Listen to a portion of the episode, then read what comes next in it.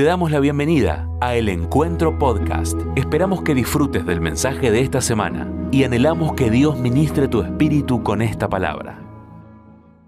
Esto quiero hablarles, le he puesto de título Un nuevo día, ¿sí? Un nuevo día, y habla de, un amanecer, y es casi una palabra profética, por eso le pedí a, a Dani que esté tocando, porque más que una enseñanza muy bíblica, eh, creo que hoy es una palabra profética, bíblica también, pero algo que va a despertar y producir en tu corazón, que es que Dios quiere traer un nuevo día a mi vida, a tu vida, a la iglesia, a sus hijos, un nuevo día. Dios quiere empezar un nuevo día. El que tenga oídos para oír, que oiga, un tiempo de luz, de claridad, de revelación, de propósito. Un tiempo, vieron como esos amaneceres, no sé si te pasó, yo vengo, antes de estar predicando en Colombia, estuvimos dos semanas de vacaciones con la familia estábamos en la playa y ese sol, ese amanecer, esa claridad. Y quiero declarar que Dios quiere traer un tiempo hacia tu vida en este año, que este sea un año de luz, de claridad, de revelación, de ver lo que no veías. Y yo sé que estoy diciendo esto en un contexto donde muchos estamos luchados, estamos trabados. Sé que hay tinieblas, sé que hay oscuridad, sé que todo se pone oscuro. Sé que hoy, por ejemplo, ver el noticiero te deprime porque es tan fuerte la oscuridad. El pecado humano, bueno, lo, dijo Daniel y lo dijo eh, Jesús y lo dijo Juan en Apocalipsis que el pecado llegaría a su clímax, que los últimos tiempos serían como los días de Noé. En Génesis se dice que toda la tierra estaba llena de violencia. A mí me impactó estar en Colombia estos días. Dios está haciendo algo impresionante en esa tierra, pero hay mucha violencia. Y está pasando eh, eh, que, que entrábamos a un lugar, a un restaurante y hay eh, guardias en la puerta que te revisan y, es muy fuerte el espíritu de violencia, pero ya no es Colombia, es, ¿cuántos ven que es Argentina? Y, Jesús dijo, los últimos días antes de mi venida serían como los días de Noé, violencia, serían como los días de Babilonia, de la torre de Babel, que es confusión. ¿Vieron que hoy está todo confuso, sí o no? Las mujeres hacen llamar hombres, los hombres hacen llamar mujeres es, un espíritu de confusión, ¿sí? O sea, vos podés elegir qué género sos, podés elegir lo que vos quieras, y hay, un espíritu de confusión, ¿sí o no? Y Jesús dijo, serán días como de Babilonia. Y también dijo, serían días como los de Lot, dice Pedro. En los días de Lot había inmoralidad sexual. Veíamos este caso desgarrador de este niño de cinco años, que su mamá biológica y, su pareja lo abusaron hasta matarlo y esto se está multiplicando en nuestros días. Entonces hay mucha oscuridad, pero vengo a decirte que en medio de esa oscuridad Dios quiere hacer amanecer un nuevo día, un nuevo día.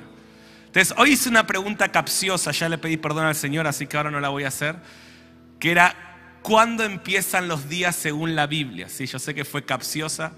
Y, algunos decían, bueno, el día comienza en la noche, el día comienza a las cero, ¿no? Acá en Argentina por lo menos comienza a las cero. Pero ¿cuándo comienza un día según la Biblia? Vamos a verlo en Génesis 1, 3 al 5.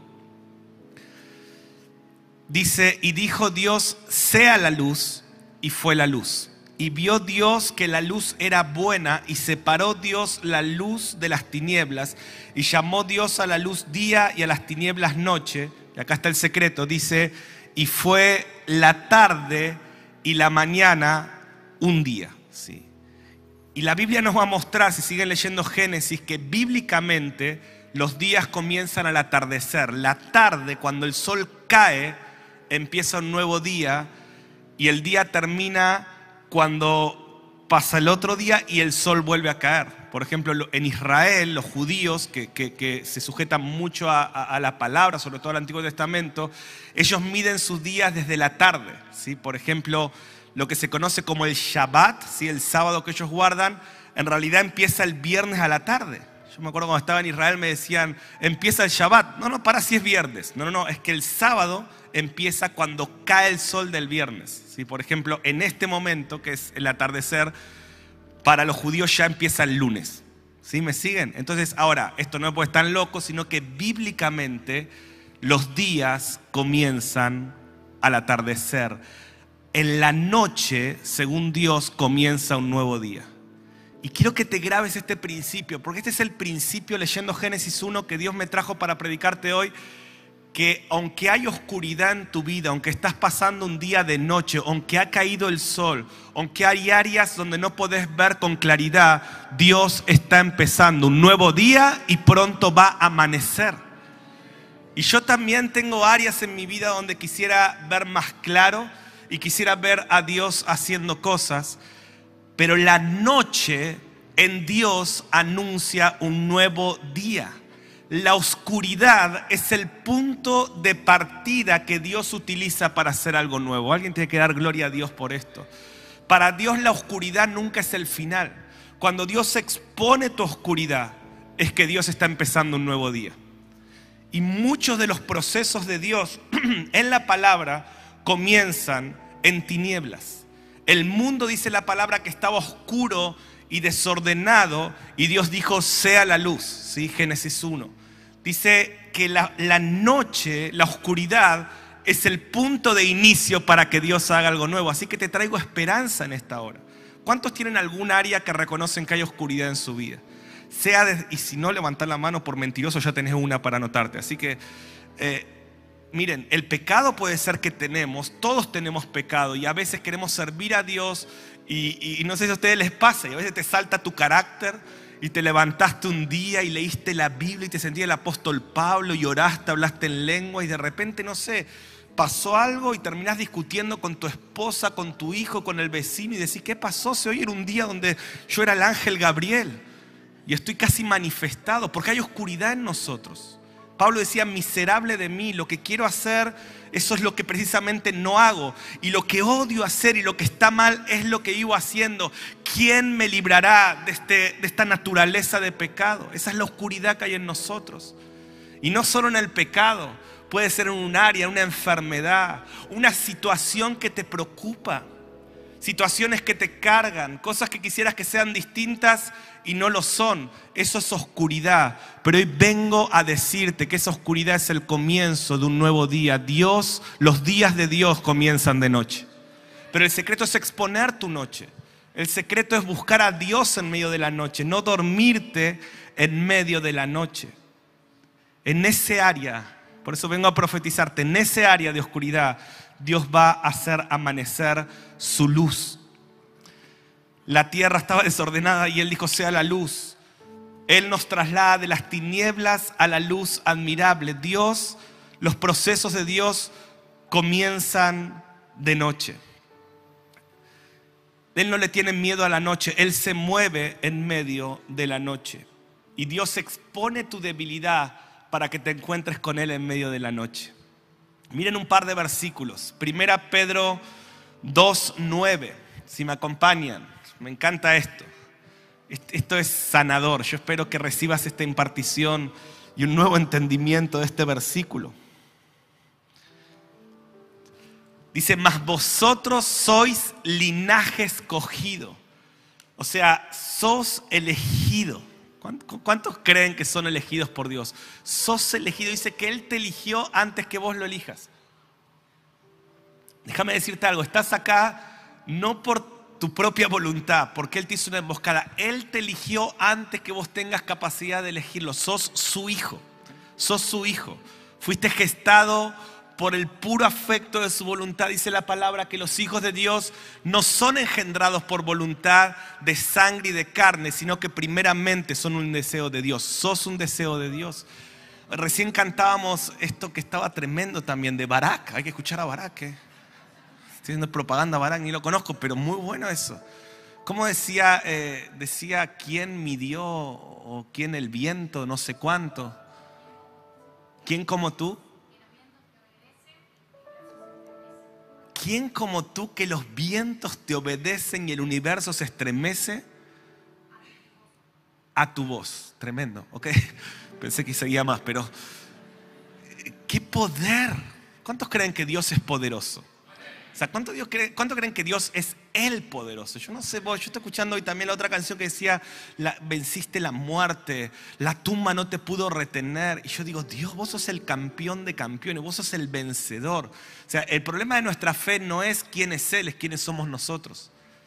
Pero me encanta esto, ese vencedor dice, sos mi linaje escogido, sos mi nación santa, yo te elegí, dice, sos mi nación santa, sos mi pueblo adquirido por Dios, para que anunciéis las virtudes de aquel que os llamó de las tinieblas a la luz admirable. ¿Qué significa esto? Que Él te eligió y tu noche va a terminar de día. Tu tiniebla se va a convertir en luz. Él te eligió. Esto, a ver, ¿qué tenés que hacer vos? Andar en la luz, caminar con Él, estar despierto.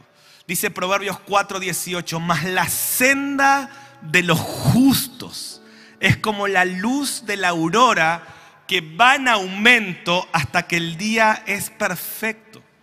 ¿Saben lo que significa la senda de los justos? Los justos no son los que hacen todo bien. Los justos son los que reconocen que en medio de su debilidad fueron justificados por la sangre del Cordero de Dios. Los justos son los que abrazan la cruz. Los justos son los que se sienten más débiles de todo y por eso reconocen que necesitan un Salvador. Si fueras perfecto, ¿para qué querés un Salvador? Pero me encanta esto, nuestra debilidad. Dios expone nuestra debilidad para que tengamos un encuentro con su gracia. Dios te deja ver un poco de tu noche a veces para que vos reconozcas que necesitas un Salvador. Y y Jesucristo es nuestro Salvador. Y dice, la senda de los que viven de esta manera va a terminar perfecta. No importa cuánta noche haya, tu día va a terminar perfecto. ¿Alguien puede dar gloria a Dios por esto? Tu día, tu noche no es tu destino final. Si los días de Dios terminaran en la noche, nos quedaríamos aquí donde estamos. Pero nuestra esperanza es que siempre habrá un amanecer. La noche nunca es el final, sino el comienzo, el escenario que Dios necesita para comenzar un proceso. Él quiere manifestarse en medio de tu noche. Entonces, Él te eligió. Tu noche termina en día. Tu vida termina perfecta, tu cuerpo termina glorificado. Hoy le mandaba un mensaje a Cari Caracayén, oramos por ella que falleció su mamá. Y mi aliento, entre otras cosas, era, Cari, la próxima vez que veas a tu mamá va a ser con un cuerpo glorificado. Jesús viene pronto.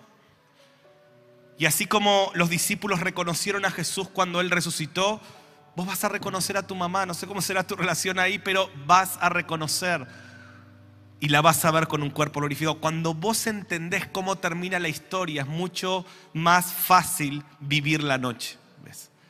Hoy, contaba esto, estoy con un pensamiento que me tiene dando vueltas. Voy a usar tres minutos para contarlo. Quizás se transforme en una prédica después, pero Eclesiastés 3:15 dice que lo que va a ser ya fue. O sea, ¿qué significa eso? Que Dios opera desde lo que ya pasó. Dice, tu futuro, Dios ya lo vio. Él ya vio tus finales del principio. Dios se pone en el final y Él ya te vio de día. Él ya te vio con el cuerpo glorificado. ¿Por qué a Dios no le asusta el pecado de nuestra carne? Porque Él ya nos vio con un cuerpo glorificado, con nuestra carne sin corrupción. Entonces, como Él opera desde la obra consumada, Él viene a nuestro presente y te dice, yo te elegí, pelea la batalla porque al final ganás.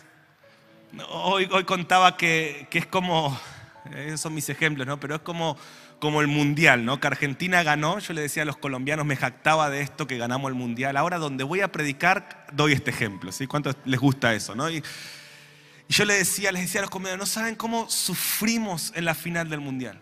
Y todo el mundial. ¿Cuántos sufrieron en la final del mundial? ¿sí? Hoy decía que algunos todavía tienen gastroenteritis de diciembre, ¿no? Les quedó todavía el estómago medio raro.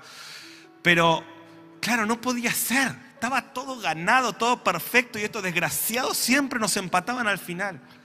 Ahora, me encantaba esto, ¿no? Que este Messi dijo, yo sabía que la copa era nuestra. ¿sí? No sé cuánta convicción tenía, pero lo dijo. Ahora, ¿cómo salís a jugar una final? si verdaderamente Dios que estuvo en tu futuro dice, ya la ganaste, O sea, no importa lo difícil que se ponga el partido, no importa que te empaten en el último minuto, no importa los penales. O sea, yo ya estuve al final del partido y ustedes ganan la copa.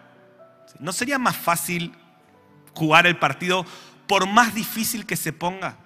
Y esto es lo que dice la palabra, dice, tu senda termina perfecta, ganás la copa, tu familia es restaurada, tu cuerpo es sanado, al final vences, jugá el partido, por más que se ponga difícil y te metan algún gol que no esperabas, al final vas a vencer. Por eso sos libre en Cristo. No importa lo que el enemigo quiera hacer, el que vio tu final te dice vences. Yo recuerdo en medio de mis luchas de adolescente, en tantas cosas, escuchar a ellos decir en Mariano, al final vas a tener una familia, te vas a casar, vas a tener hijos hermosos. Qué hermoso es confiar en que lo que va a ser ya fue. Y por eso las profecías se convierten no en promesas, sino en certezas. Por eso estudiar las profecías te llena de fe. Por eso, a mí me apasiona estudiar no solo lo que Él hizo, sino lo que Él va a hacer. Yo amo lo que Jesús hizo, amo lo que Él hace, pero yo soy una apasionada, ustedes me conocen, de estudiar lo que Él va a hacer, porque de vuelta es como salir a jugar un partido sabiendo todo lo que va a pasar y que al final vamos a vencer. Entonces, quiero mostrarte un proceso bien rápido de cómo Dios te lleva de la oscuridad a la luz. Cómo mantenerte despierto en medio de la noche. Cómo no dejar que la oscuridad te duerma. A ver, todos luchamos. Hay un acusador que día y noche nos está diciendo, hey, hey, mira qué feo que está todo. Hay una voz en nuestra mente, una carga constante, que a veces cerramos los ojos a la noche y se, prende esa voz que nos está susurrando de la oscuridad, de las luchas, de nuestras debilidades. El acusador de los hermanos, dice la palabra. ¿Y, y cómo hacer para vivir en la noche esperando el amanecer, sabiendo que la noche es un principio de un proceso. ¿Cómo no dormirme en la noche? ¿Cómo jugar el partido, por más difícil que se ponga, en victoria y en fe? ¿Sí? Y acá hay un proceso. Número uno, Dios quiere darte un nuevo día en este año. Y reciban esto, estos últimos 20 minutos voy a profetizar. Dios quiere darte un nuevo día en tu intimidad con Él. Y, sinceramente me estoy hablando a mí, le hablo a mis pastores y le hablo al que está por primera vez. Acá no importa todo lo que vos sepas, comparado con lo que Dios quiere darte, no sabemos nada. Ninguno de nosotros sabemos nada. Gracias por los amenes, pero yo sé que tu corazón dijo amén. Dios quiere darte un nuevo día, Dios nos quiere dar, Dios nos está invitando a nuevos niveles de intimidad. Dios quiere llevarte en este 2023 de la religiosidad a la intimidad. Sobre todo los que tenemos años de cristianos, nos estancamos. El enemigo quiere que te quedes en la noche. Este es el espíritu de la religiosidad. Estancamiento, rutina, conformismo, orgullo. Esta voz interna, no necesito adorar más. Ya sé lo que está hablando el hermano. Ah, intimidad, tildo, ya, ya lo conozco. ¿sí? Es un espíritu que no te deja buscar más, que no te deja interceder más. Y quiero decirte, es un espíritu peligrosísimo. Es un espíritu que te acerca a un precipicio, sobre todo en el tiempo de oscuridad, porque es un espíritu que apaga la luz. Es como que vayas en la ruta en una noche oscura de tormenta y te quedas sin luces. La religiosidad apaga tu luz y te pone tan vulnerable en el, tiempo, en el tiempo peligroso. La palabra dice que el siglo en el que estamos es un siglo malo. Es, de noche, pero pronto va a amanecer. Pero ¿cómo perseveramos en la noche? Más intimidad. Hay una voz que nos está gritando a todos, no necesitas más. Dios ya no tiene más, ya sabes todo. Es la voz de la noche. Pero, oh, este año empezó y Dios me dijo, quiero amanecer un nuevo día en tu relación conmigo. Y te lo dice alguien que a veces podría cometer el error de jactarme que sea algo de la intimidad, porque he escrito libros, porque doy conferencias sobre la intimidad. Pero yo empecé este año y Dios me dijo, Mariano, quiero llenarte de nuevos placeres, de nuevo gozo, de nuevo deleite que se adquiere en mi intimidad. Estuve leyendo varios libros en este primer mes del año porque Dios usa herramientas. A veces un libro A mí me pasa que a veces Dios pone libros en mi mano y fue Dios que me quiere meter en una conversación, puede ser un libro, una prédica, un libro de la Biblia, un culto que justo fuiste.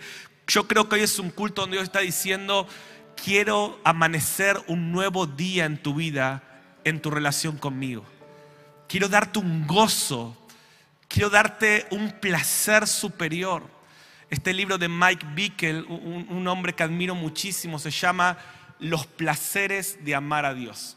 Y te soy sincero, no es que estoy leyendo algo, de hecho yo ya lo había escuchado hablar de esto, pero no se trata de lo que mi mente está entendiendo, sino de lo que mi espíritu está experimentando. Hay un placer al amar a Dios de forma radical. Hay un placer en no ser un tibio. O sea, el sistema no te puede dar ese placer.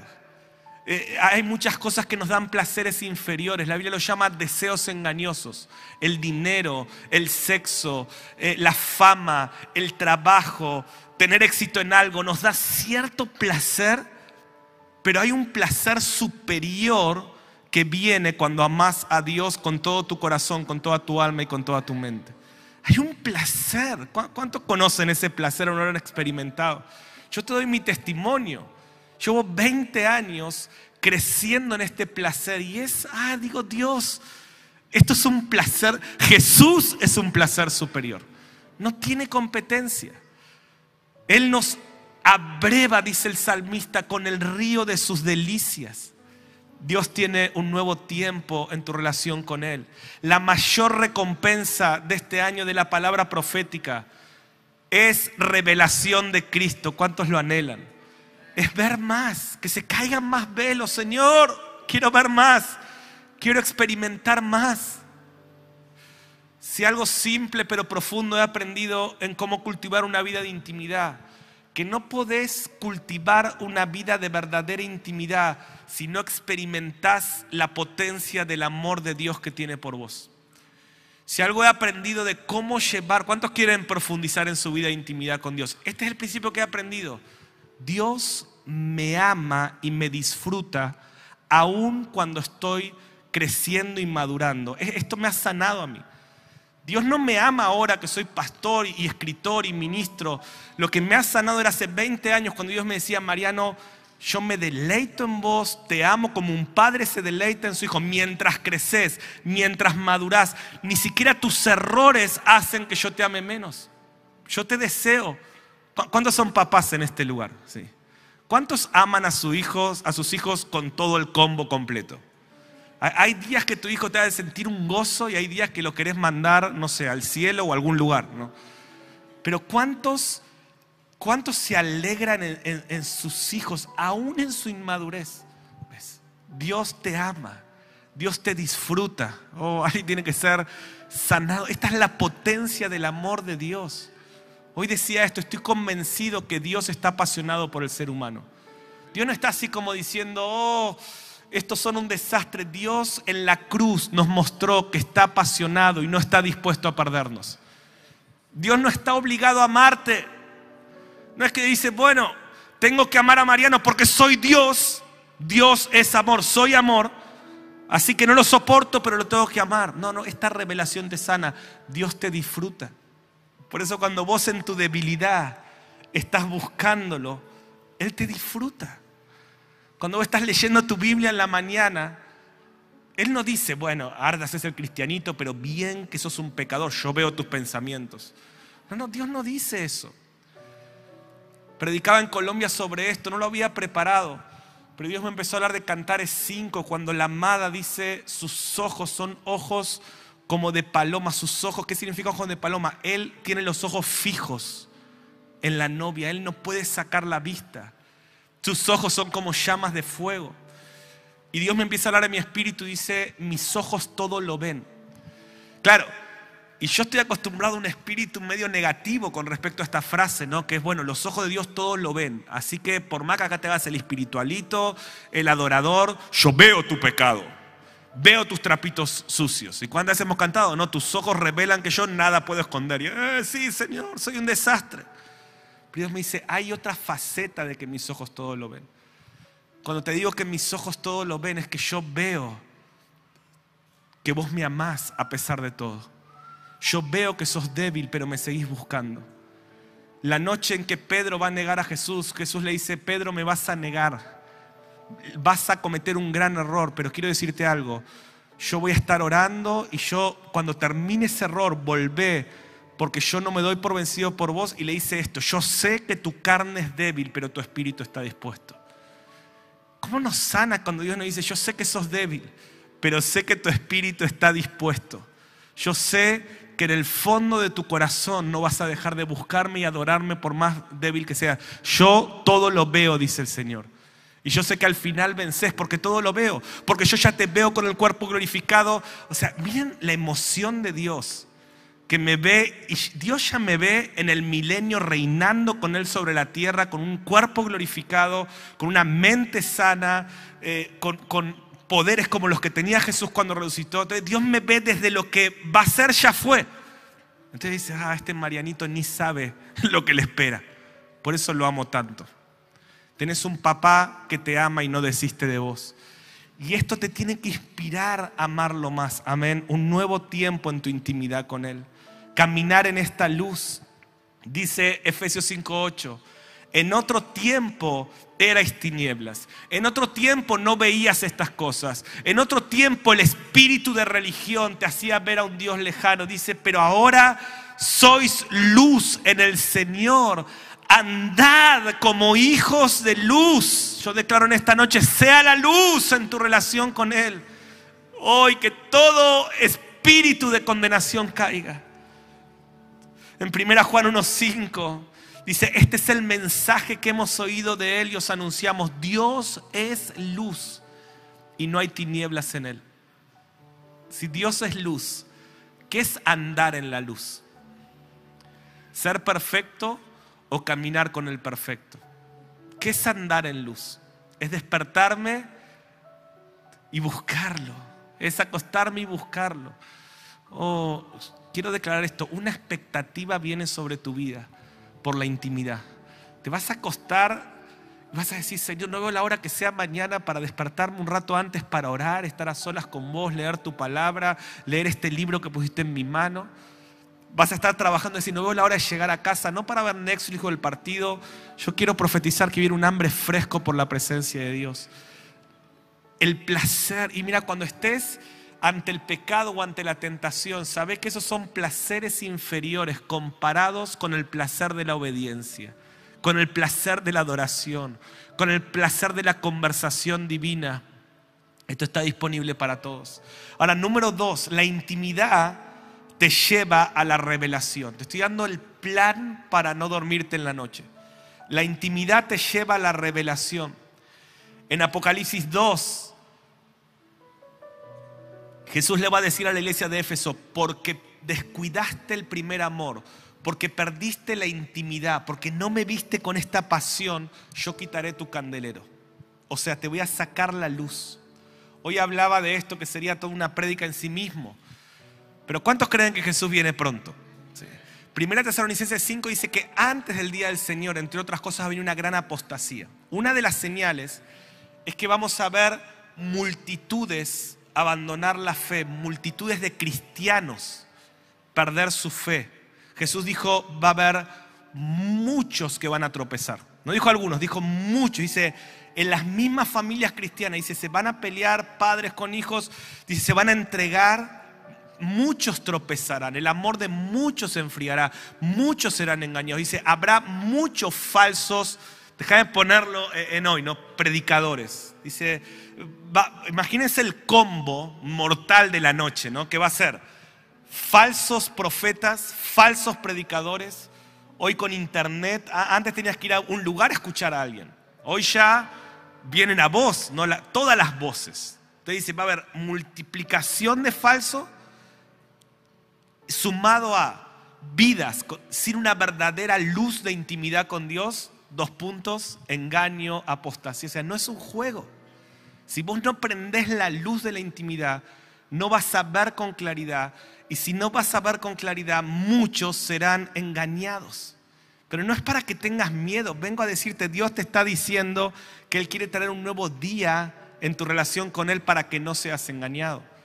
La intimidad te lleva a la revelación, al entendimiento. Quiero profetizar que Dios va a sacar toda confusión en este año de tu vida. Miren cómo lo dijo Jesús. Jesús hablaba de estas cosas que te estoy hablando, dice Juan 12:35, dice, entonces Jesús les dijo, aún un poco está la luz entre vosotros, andad entre tanto tenéis luz, para que no os sorprendan las tinieblas. Quien camina en luz no es sorprendido por las tinieblas. Y miren lo que dice el siguiente versículo, porque el que anda en tinieblas no sabe a dónde va. El que anda en tinieblas es vulnerable. Entonces, qué hermoso es escuchar a Dios diciéndome, hay confusión hoy en muchos, pero la confusión en mí es el inicio de un nuevo día. No te vas a quedar en confusión. Ahora, ¿qué tengo que hacer yo? Tengo que tener hambre, hambre por la palabra. ¿Cuál es la luz en medio de la noche? Segunda Pedro 1.19. Dice, tenemos también la palabra profética más segura. Este texto es poderosísimo. Dice, a la cual hacéis bien en estar atentos. Decí conmigo, estar atentos. Dice, tienen que estar atentos como una antorcha. Este libro está vivo, es una antorcha viva. Dice, hacen bien en prestar atención a las profecías que son como una antorcha que alumbra el lugar oscuro. Fíjense lo que dice, hasta que amanezca. Y el lucero de, sus corazones está diciendo, Jesús, ¿cuántos tienen a Jesús en su corazón? Quiero decirte que en un momento ese Jesús que está en tu corazón, dice que va a salir de tu corazón y lo vas a ver físicamente. Hasta que llegue ese día, dice, presten atención a las profecías. En Lucas 24, yo prediqué de esto creo que el año pasado acá, una, una enseñanza que se llama Ojos que no ven, corazón que no arde. Ojos que ven, corazones que arden. Claro, los dos caminos en Maús dice que estaban enseguecidos. ¿Y cómo Jesús les abrió los ojos a estos dos discípulos que se estaban yendo para cualquier lado, no sabían a dónde iban? Jesús sale a su encuentro, dice que empezó a abrir las escrituras y a hablar los que los profetas habían dicho. Y les dijo, tardos para entender lo que los profetas dijeron. Y dice, cuando él empezó a hablarle de las profecías bíblicas, dice que su corazón empezó a arder. Esto está pasando estás invitado a ser parte. Hay una generación, yo cuando te decía hoy que hay 700 personas que de un lunes a un jueves en el verano van a atravesar el océano para estar acá, eso es una señal de que hay una generación que le está ardiendo el corazón las profecías bíblicas. Porque vamos a hablar en esa conferencia de las profecías que faltan cumplirse. Dios está abriendo los ojos, pero tiene que venir hambre por la palabra. Dios nos tiene que despertar. Quiero ir al final. Solo les digo el proceso y termino ministrando, pero la intimidad, decir conmigo intimidad, te lleva a la revelación. Y la revelación te lleva al propósito. Y el propósito te lleva al destino. O sea, ¿qué es el propósito? Cuando se te empiezan a abrir las profecías y te empieza a abrir el plan, vos empiezas a decir, Señor, ¿cuál es mi parte en tu plan? Entonces Dios tiene que traer luz sobre el propósito, nos tiene que sacar de la rutina. He visto esto, ¿sí? que muchos cristianos aceptaron a Jesús en su corazón, pero no le dijeron que sí a su propósito o a su plan en su vida que no tiene que ver cuál es el plan de Dios en mi vida, sino cuál es el plan de Dios que con mi vida quiero ser parte de eso. Dios está en el asunto de llevar a cabo un plan. Vos no sos un Dios. No es que Dios está en el asunto de cumplir tu plan. Dios está en el asunto de llevar a cabo un plan y Él te hace parte de este plan. No es que Dios visitó a Pedro y le dijo, Pedro, ahora que sos cristiano, te voy a, a poner una pescadería. No, es que Dios visitó a Pedro y le dijo, Pedro, vos que sos pescador, año de recompensa, vas a tener una pescadería gigante. No, no. Dios le dijo, vos querés aceptarme en tu corazón, sí. Deja todo y seguime. Porque el plan de Dios trae luz a tu vida. El plan de Dios, el ¿sabes cómo Satanás deja a alguien en la noche y lo adormece y, lo hace débil en la noche?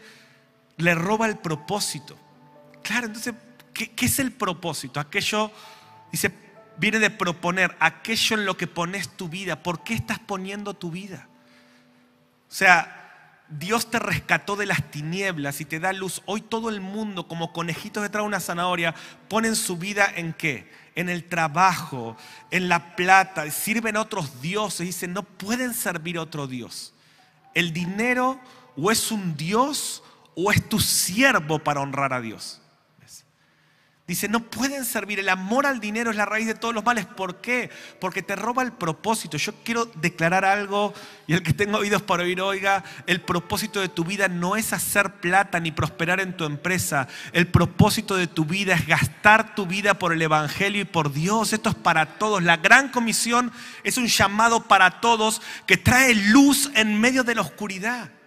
¿Saben por qué la gente se deprime? Porque no tiene propósito. Claro.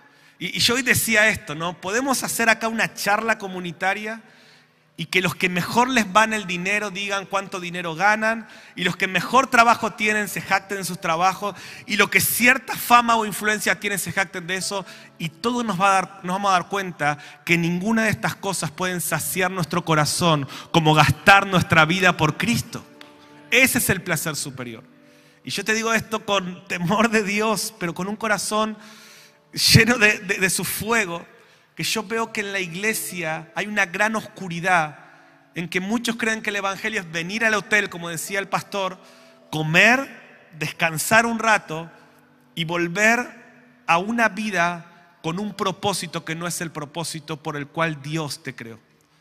Entonces, ¿cómo Satanás te mantiene en la noche?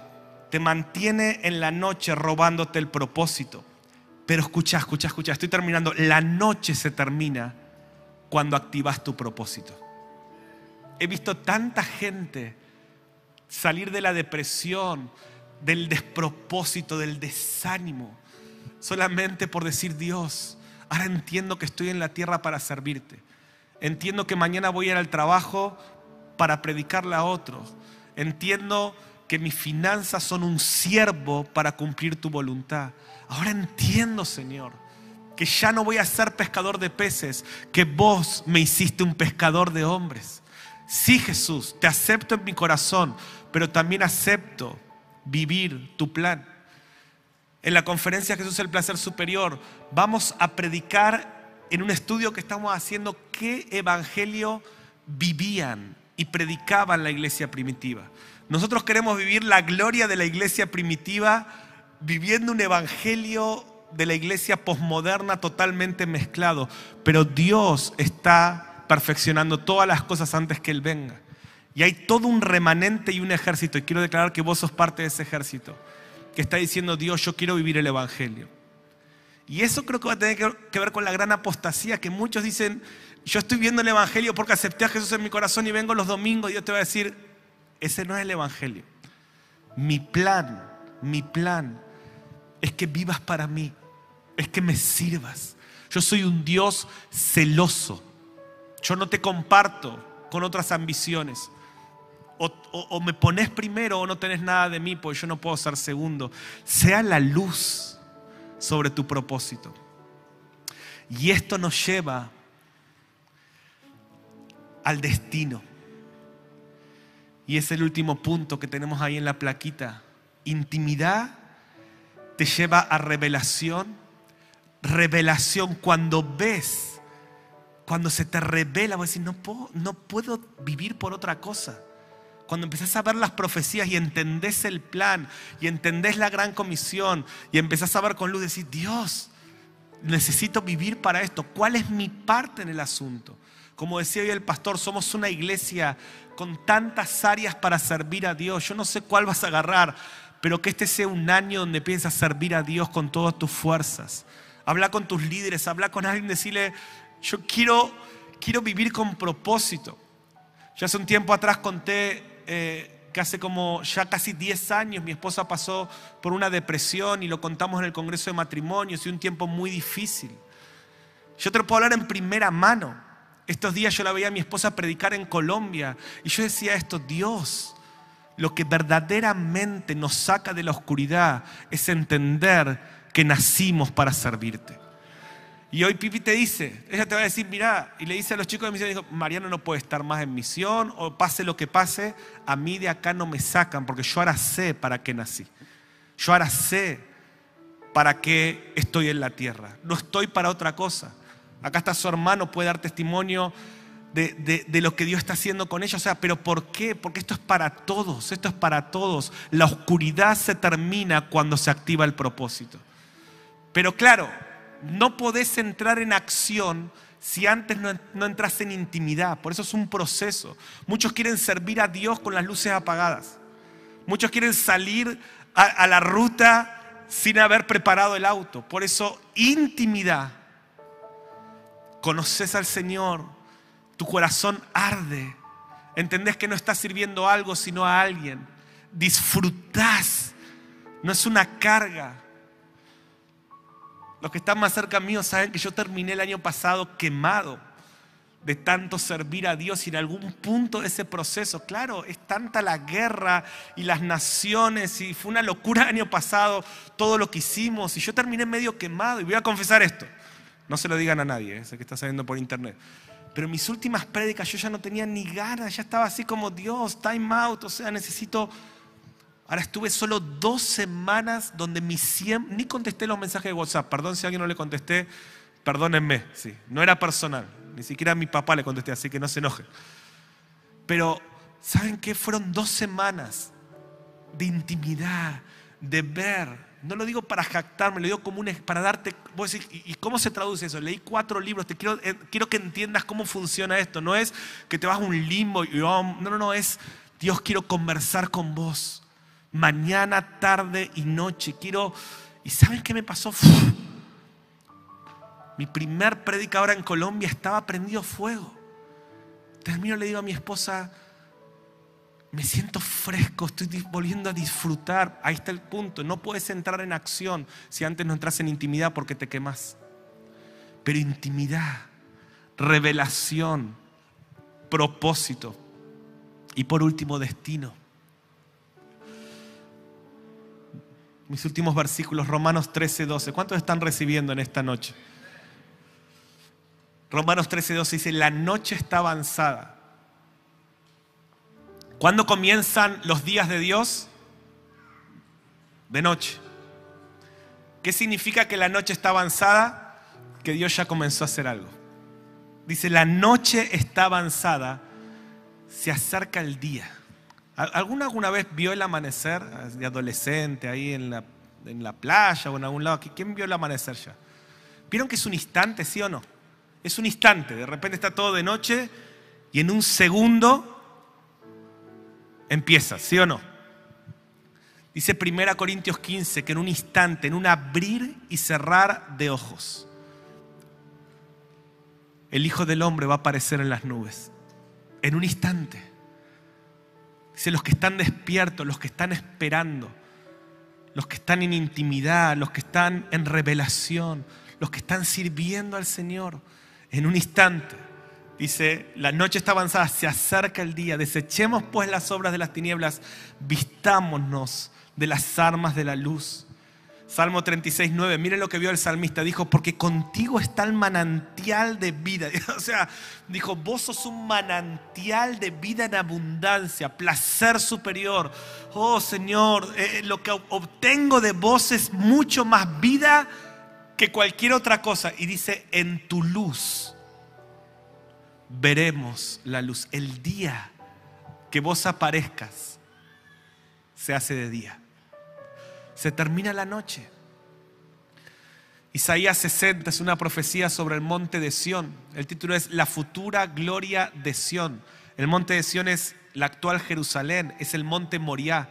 Es el lugar donde Jesús va a apoyar sus pies físicamente cuando Él vuelva. Isaías 60 dice, díganle al monte de Sión esto, levántate y resplandece. O sea, es hermoso tomar esta profecía para nosotros, pero para mí es más hermoso ver el futuro de lo que significa y va a pasar literalmente. Dice, digan la Sion, levántate y resplandece, porque ha venido tu luz. ¿Saben qué es la luz? No es algo, es alguien. Dios es luz. ¿Qué es la luz? Jesucristo es la luz. Dice, díganle a Jerusalén. Va a haber, va a haber un tiempo donde va a haber judíos en Jerusalén, donde después de dos mil años ese pueblo va a volver a esa tierra, van a estar en ese lugar, como hoy están en el muro de los lamentos, y van a levantar un templo. Y en ese momento, díganle, levántate y resplandece, porque ha venido tu luz y la gloria de Jehová ha nacido sobre ti. ¿Por qué aquí tinieblas? Fíjense, dice, ya nació, pero hay tinieblas, porque los días empiezan de noche.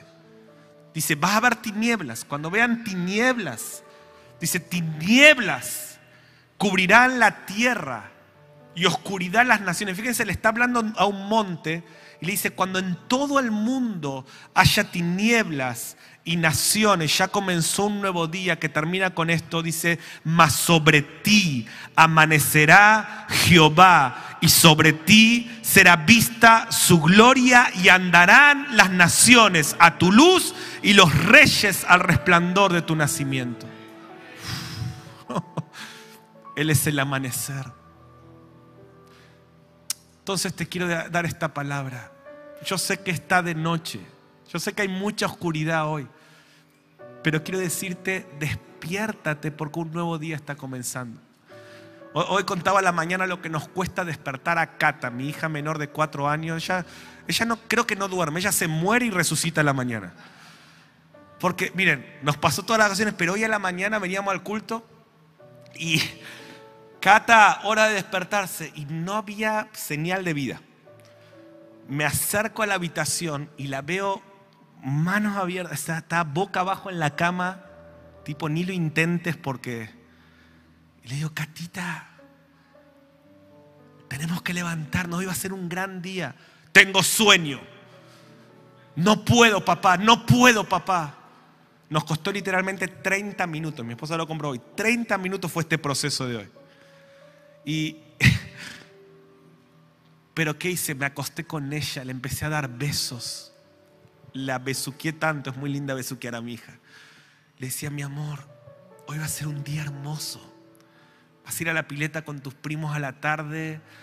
Hay cosas, hay un sol tremendo. Ahora no ves nada por esta cortina, pero hoy va a ser un día hermoso. Vamos a ir a la iglesia después de un tiempo que no estuvimos.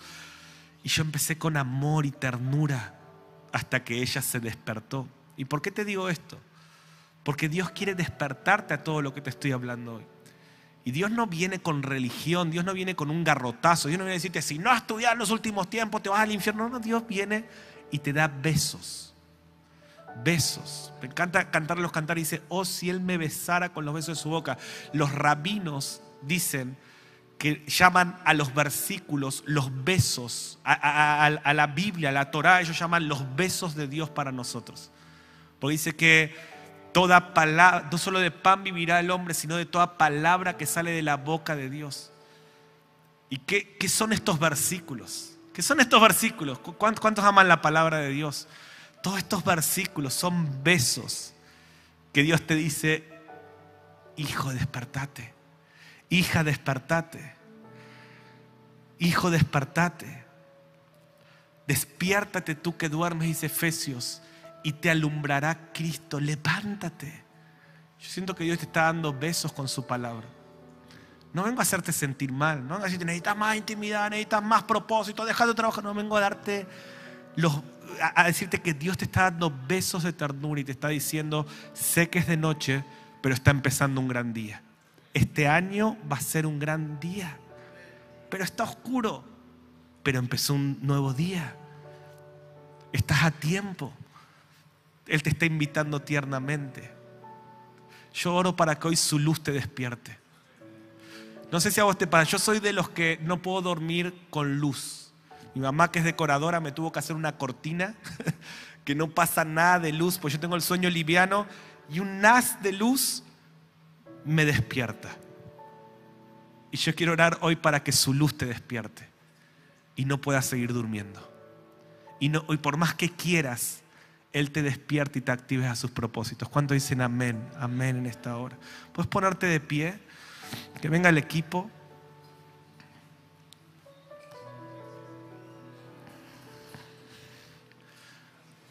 Tinieblas cubrirán la tierra oscuridad las naciones, pero Él es el amanecer. Quiero decirte que Cristo viene pronto y esto no se vota en la ONU. Eh, no sé si Cristo, o sea, Dios no te pide opinión para esto. Cuando el Padre diga, el sol sale. Y vos puedes estar despierto o puedes estar dormido. Pero todo ojo le verá. Él es el amanecer.